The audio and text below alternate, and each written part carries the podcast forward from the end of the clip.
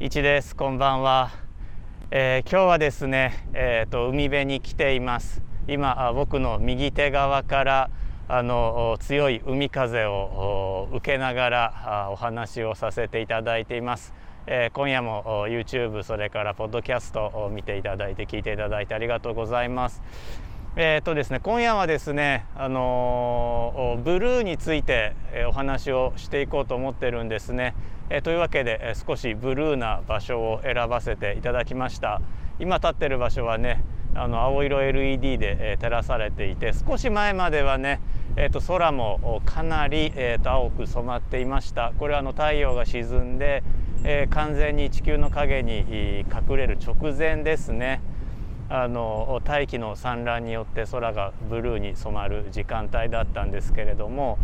あのちょっと撮影をね始めた時にちょうど完全に沈んでしまってあの空の様子はお見せ、えー、できませんでしたちょっと出遅れてしまいました、まあ、ただその分ね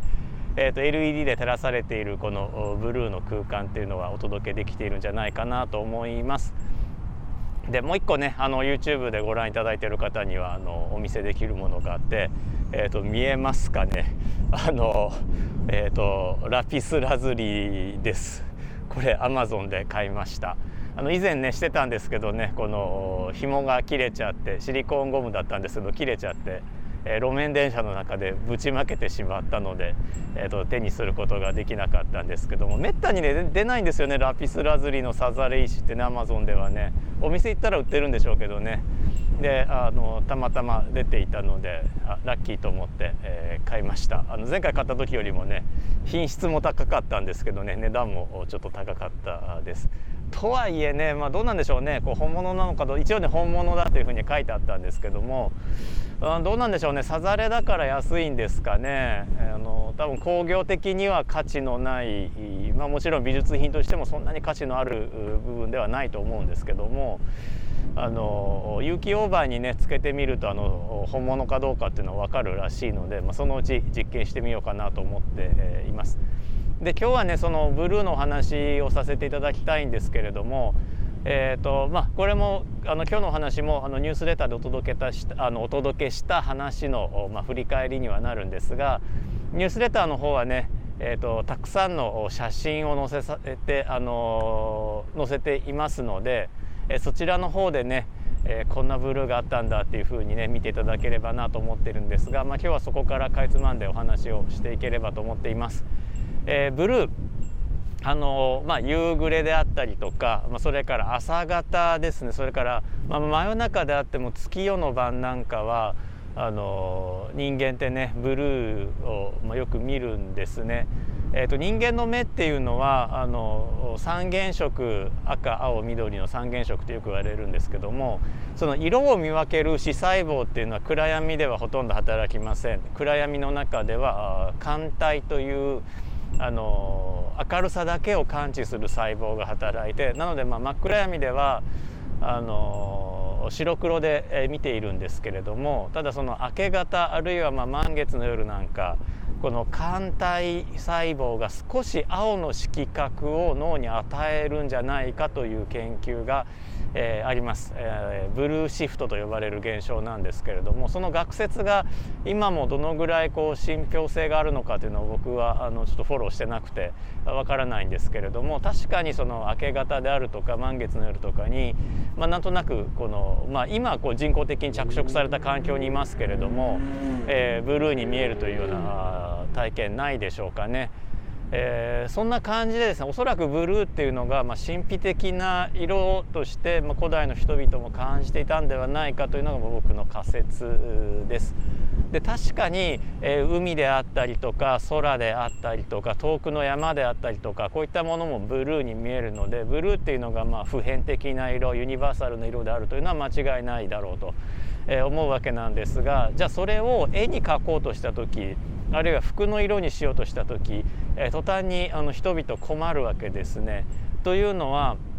あ天然に存在して絵の具として使えるブルーというのはそんなに種類が多くありません。えー、アズライトあるいは日本語では、えーと、岩根性というあの青い、えー、岩絵の具ですねえこれは世界中で産出するんですがあのかなりあのマラカイトという緑の成分とです、ね、一緒に出てきてしまって分離が難しいので、えー、綺麗な青にはならないんですね。え、マラカイトの方はまあ、クレオパトラのアイシャドウとして使われたとも言われてるんですがあのかなり緑がかった青です。でマラカイトじゃなくてえーと、アズライトですねあの青い方の鉱物の方なんですけどもこちらも少し緑がかっていますでピュアな青というとやはりこれあのラピスラズリなんですけども、えーと、主な産地が現在のアフガニスタンですでエジプトの王たちはラピスザラズラピスラズリを求めたんですが、まあ、非常にあの Google で検索するとですね徒歩900何十時間とか出てくるんですね。えー、まあ、非常に遠くの距離を運ばないといけないそれからまヨーロッパの人々も、え、フェルメールなんかこのラピスラズリの粉にしたウルトラマリンという絵の具を、え、よく用いたんですが非常に高価であったとされています実際海を越えてやってくるのでマリーンを越えるからウルトラマリンなんですけども、え非常に高価であったとされています。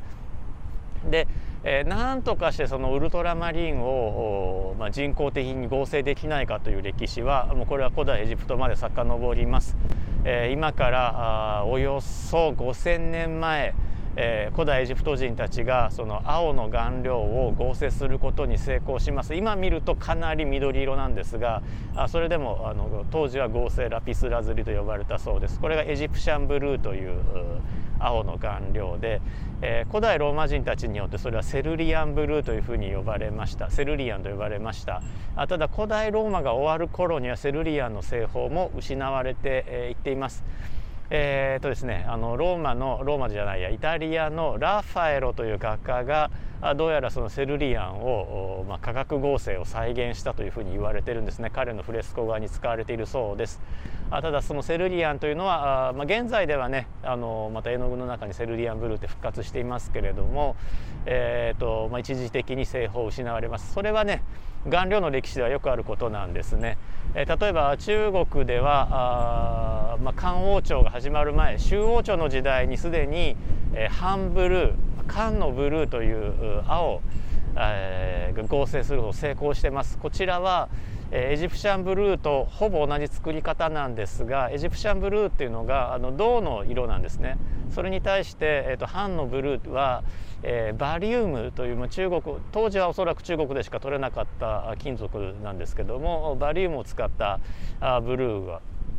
出すことに成功しています。ただこの製法も失われました、まあ、ひょっとしたらあのコバルトブルーに取って代わられたのかもしれないです。えコバルトブルーというのはあの磁気ですね。えーとまあ、白い時期にこう青くこう五数というね釉薬あの染め付けをしてえ上薬を塗って焼き上げると綺麗なあなブルーに発色するあの呉須ですね。長崎だとねあのハサミ焼きというのがまあ有名ですが、まあ、もちろんあの、えー、焼き物全体で使われるブルーですね。これ非常に綺麗なブルーです。でこのコバルトブルー。ただしこれは焼き付けないと発色しなくてえあるいはガラスと混ぜないと発色しなくてでそのガラスを粉にしたものアスマルだったかな、えー、と僕は使ったことないので名前ちょっと怪しいんですけども。えーと、それはねなんか徐々に色が失われるそうなんですね数百年で無色になってしまうそうなので、えー、こちらは現在では使われて、えー、いません。で、コバルトブルー単体で合成するという方法も19世紀か20世紀かに、発明されていてこちらはの絵の具に使われて、います。え、それからですね、えとまあ、そのコバルトブルーゴスですね、え、が発明されたのが大体8世紀頃と言われてるんですけどもその頃、え、中央アメリカ南アメリカではあの天然インディゴを使った絵の具が発明されています。インディゴ時代はねあのヨーロッパ以外では大体どこでも手に入るんですけども非常に扱いにくい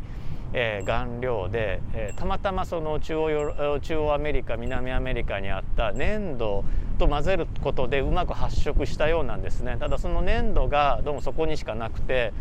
えー、インディゴの取れるアジア日本ではそういった顔料にはなりませんでした。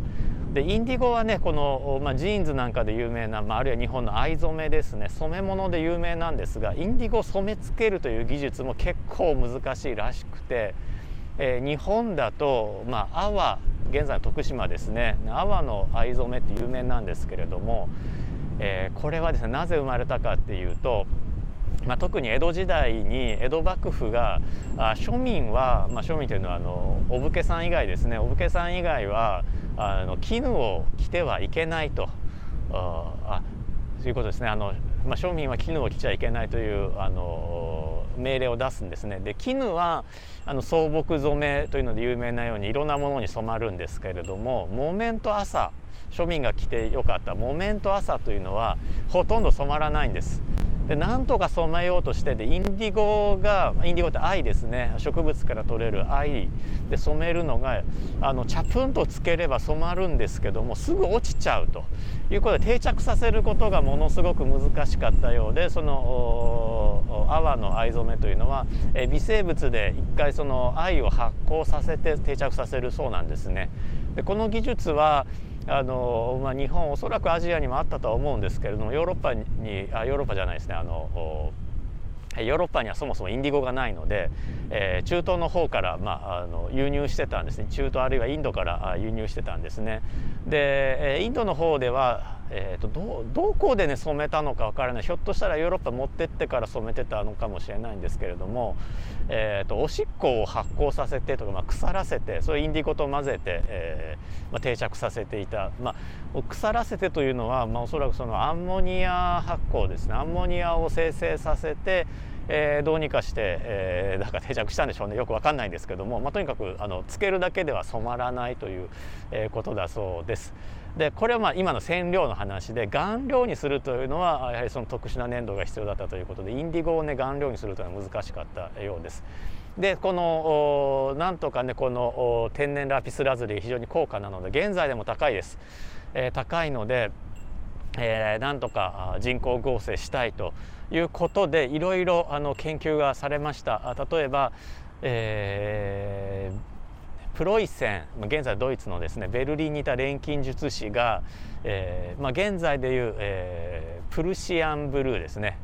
プルシアンブルーはプロイセンのブルーという意味で、えー、プルシアンブルーというのを発明してるんですがこれが江戸時代日本に入ってきています。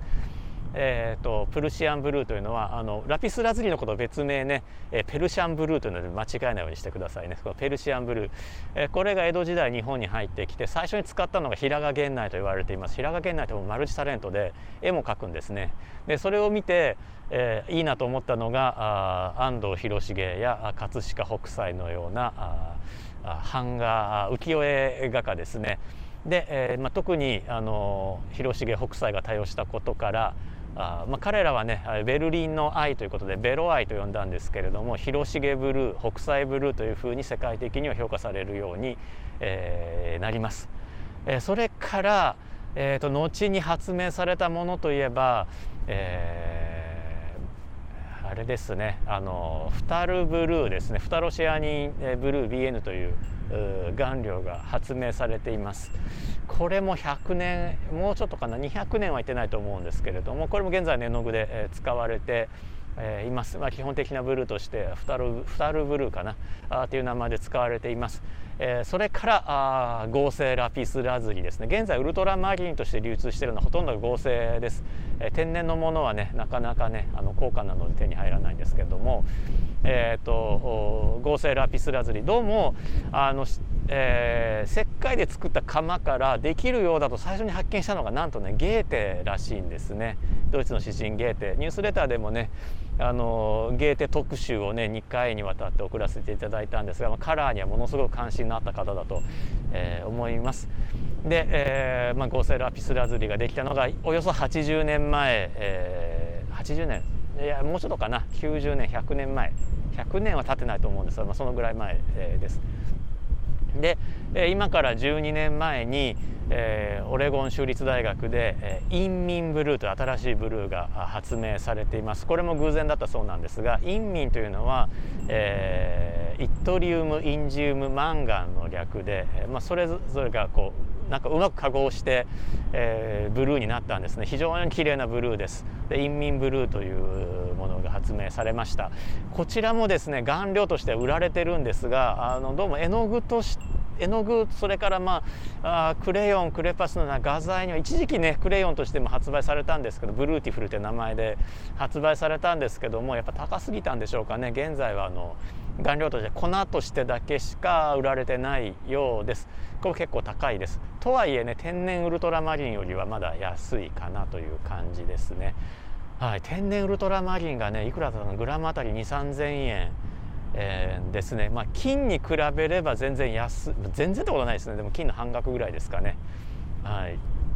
えーと、ちょっと調べたんですけれどもあの豊洲市場の最初の最初の初競りの、えー、黒マグロですね寿司三昧の社長が競り落としたやつですね。あれと大体同じぐらいの値段です。あのグラムあたりの価格でいうと、えー、天然ウルトラマリン。であの現在ウルトラマリンっていう名前でえー、と手に入る顔料はほぼ合成で、えー、天然のものはね、えー、ペルシャンブルーという名前で別名で売られていることが多いです。えー、それからあのネイビーブルーというのはこれはあのインディゴ染めですね。海軍さんがあのインディゴ染めの服を着てたのでこれネイビーブルーというふうな名前に、えー、なっています。インディゴ染めっていうのがねあの日本だと藍染めがあの、まあ、顔を寄せない顔を寄せ付けないであるとか、まあ、アメリカのえー、説によるとガラガラヘビを寄せ付けないとかね本当かなと思うんですけども虫が嫌う成分なんでしょうね。えー、ということで藍染めというのが、まあ、好まれたと言われてるんですけど、まあ、日本に関して言うとあの木綿を染めるには、まあ、藍しかなかったので、まあ、ジャパンブルーということになったというのが真相じゃないかなと思っています。えー、今夜ね、えー、あの海際からお届けしましたこの辺りね、えー、ブルーに染まってるんですが今日はブルーのお話を、えー、お届けしました。聞いてくださって見てくださってありがとうございました。あまた次回、えー、お会いしましょう。あニュースレターの方もね、えーと、購読よろしくお願いします。それからあの YouTube で聞いてくださってる皆さん、えー、高評価とチャンネル登録よろしくお願いします。ポッドキャストお聞きの皆さんサブスクリプションお願いします。えー、改めまして聞いてくださって見てくださってありがとうございました。また次回お会いしましょう。1でした。